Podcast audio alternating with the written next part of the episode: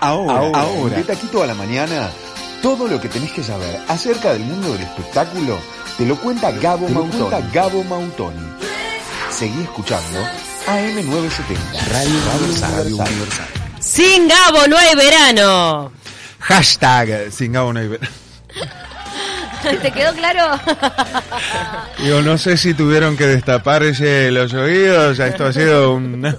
vamos, que hay que presentar arriba, vamos arriba. Exactamente, buen jueves chicas, ¿cómo están? Venimos con un montón de cosas para contarles, no sé si cómo vamos a hacer para meter todo esto en este espacio, pero arranquemos. Creo que es la mejor manera. Tenemos fe. ¿Qué pasó con Jimena Barón? Que siempre hay que hablar de Jimena, Barón. ¿no? Marketing, marketing. Vamos a hacer una, una síntesis, pero sí, realmente para mí es una movida de marketing. Claramente, esta chica promociona su nuevo tema, que se llama Puta, a través de un afiche con un número de teléfono, a partir de ahí desata un montón de polémicas, la hacen mierda de alguna forma, eh, y saca un comunicado que se va a resguardar con, bueno, con una contención psicológica, psiquiátrica, porque estaba muy mal, de muy mal ánimo para poder hacer su trabajo. Y después saca un video con cara de circunstancia. Y, a la, y a la, al muy poco tiempo sale ella en redes a, disculpándose, bueno, y un poco explicando lo que había pasado, y a las 48 horas sale este video, y, y de hecho mañana,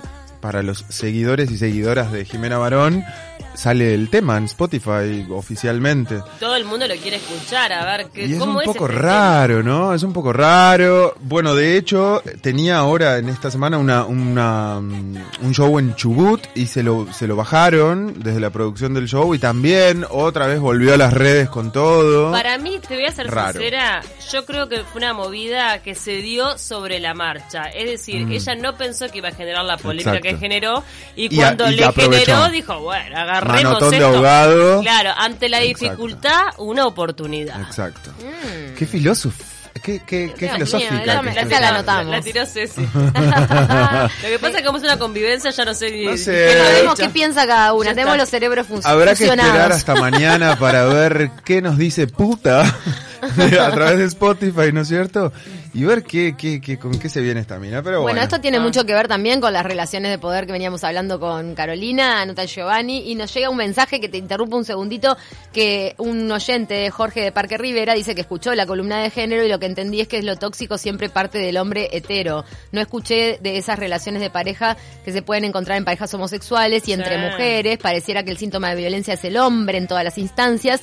Recuerden que la que sueña con casarse por iglesia de blanco, tener una casa, auto, hijos y un perro, casi siempre es la mujer. Es verdad lo que dice. O sea, primero que hay muchas mujeres violentas, conozco a muchas, también a, mujeres muy manipuladoras. También, eh, que hacen violencia psicológica. Que hacen una violencia psicológica tremenda y, a muchas mujeres, digo, le falta este, avanzar. Esto me parece que es parejo. Mm. Lo que pasa es que a veces vivimos en una sociedad machista donde la violencia física es ejercida por el hombre en su mayoría, así lo marcan las estadísticas. Ni hablar. Pero la violencia, por lo general... Y la más este, visible, ¿no? Porque eventualmente, por toda esta movida, a lo que se le da visibilidad es a la violencia por parte del hombre y no tanto por parte de la mujer. De hecho, hay hace poco, o no recuerdo exactamente cuándo, salió una noticia de que había ido una mujer a denunciar a la comisaría que padecía violencia, mm. perdón, un hombre a denunciar que padecía violencia y los policías se le rieron en la cara. Lo que pasa es que estamos en una sociedad machista donde no está bien visto que el hombre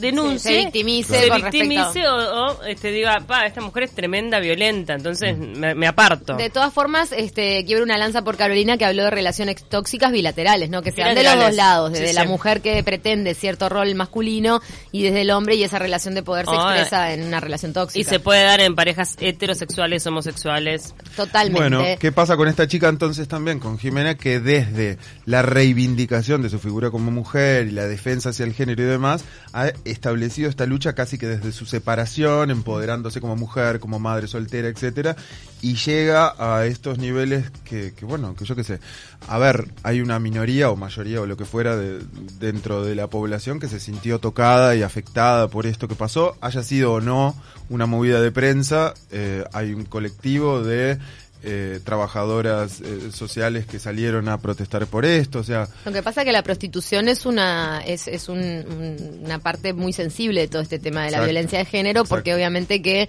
Son las, eh, las, menos defendidas. Más allá de que la mujer que, ejerce la prostitución en nuestro país tiene el derecho a hacerlo libremente y muchas veces puede ser incluso empoderándose de su vida, obviamente que ese ejercicio de la prostitución tiene un trasfondo de sociedad machista. Entonces, claro, Jimena Barón defiende el empoderamiento de la mujer, pero a su vez estaba haciendo cierta apología de la prostitución, uno de las patas débiles de la desigualdad de género. Sí. Igual hay prostitución también masculina, pero bueno, También. También, y poco visible. Sí, poco visible. Bueno, eh, nos vamos de Argentina y... nos venimos a Uruguay, nos venimos a... ¿Hay fantasmas en el Teatro de Verano? Eso, hablemos del Teatro de Verano que me interesa un montón esto. ¿Qué pasó? Bueno, resulta Hay espíritus, porque fantasmas sabemos que hay. Cada fantasma hay en todos lados, en el Teatro de Verano, afuera, en la calle, acá en la radio, en todos lados. Pero ya espíritus... La cosa es espíritus. Aparentemente, esta comparsa integración dirigida por Florencia Gularte, eh, en uno de sus cuadros, que si no me equivoco se llama El baile de los ausentes, en, en, su presentación en el Teatro de Verano, aseguran haber visto la presencia de una niña en el medio del cuadro. Este cuadro eh, un poco hace, eh, simboliza esta, una danza, haciendo alusión un poco a esta cultura mexicana del Día de los Muertos, al elaborar ese altar donde se ponen las fotos, se llevan ofrendas y demás. Mm. Un poco de eso se trataba el cuadro. Están todos los integrantes con máscaras. Ya el cuadro eh, como que invocaba. Ya el cuadro invocaba eh, un poco y, eh, y bueno, nada, y, este, y, aparentemente ahí en el medio de esa danza y demás hay quienes aseguran haber visto esta presencia. Pero qué mejor que nos lo cuente Florencia de primera mano y nos diga a ver qué fue lo que pasó en el Teatro de Verano.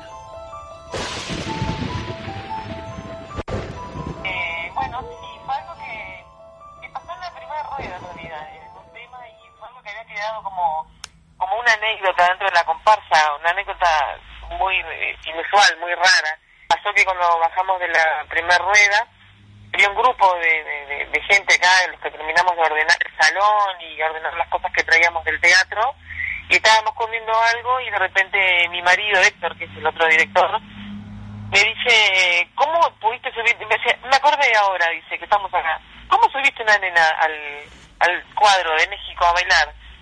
Yo dije, una nena, no, era llano, que chiquitita. O alguna mamá vieja que era, estaba, eran, son chiquititas, de, tamaño, de altura. El, el se llama el baile de los ausentes y cada uno se lo dedicó a su familiar querido internamente o a través de una foto que puso en el altar que preparamos. Eh, entonces tenía como esa carga medio emotiva en cada uno de nosotros, ¿no? Fue mi marido y el escobero. Eran dos personas que le habían visto que estaban en ese momento, que éramos unas siete, ocho personas. Y yo le digo que estaba, digo, no, estás loco, ¿cómo voy a subir una nena? Entonces ahí como que empezamos todos a pensar, ¿y quién sería entonces? Y Quique, el escobero, dice, no, yo también la vi, no, no está loco esto, yo también la vi, dice, además, eh, vino, andaba del brazo de, de alguien, de un señor. Aparte la nena bailó un rato, bailó con entre nosotras. Y las máscaras que tenemos nosotras hace que no podamos ver a los costados ni arriba ni abajo, porque es muy chica la, la, la salida de donde se ve, ¿no? Donde están los ojos. Pánico, pánico. Tremendo. Bueno, esto lo que pasa es que este tipo de lugares, lo hablábamos con Ceci, también los teatros, como que invitan a los espíritus. Siempre atrás de todo espectáculo que se presenta en un ámbito teatral tiene un poco esta mística y esta cuestión. Y encima es un altar de la Santa Muerte y bueno. Exacto. El que está por ahí se siente invocado. A propósito, nos contaba Florencia que en el altar le dijeron a las personas, a, las, a los integrantes, eh, que pusieran fotos de sus seres queridos fallecidos reales, como para eh, hacerlo un poco más real y más sentido. Quizás, bueno, tanto contenido energético.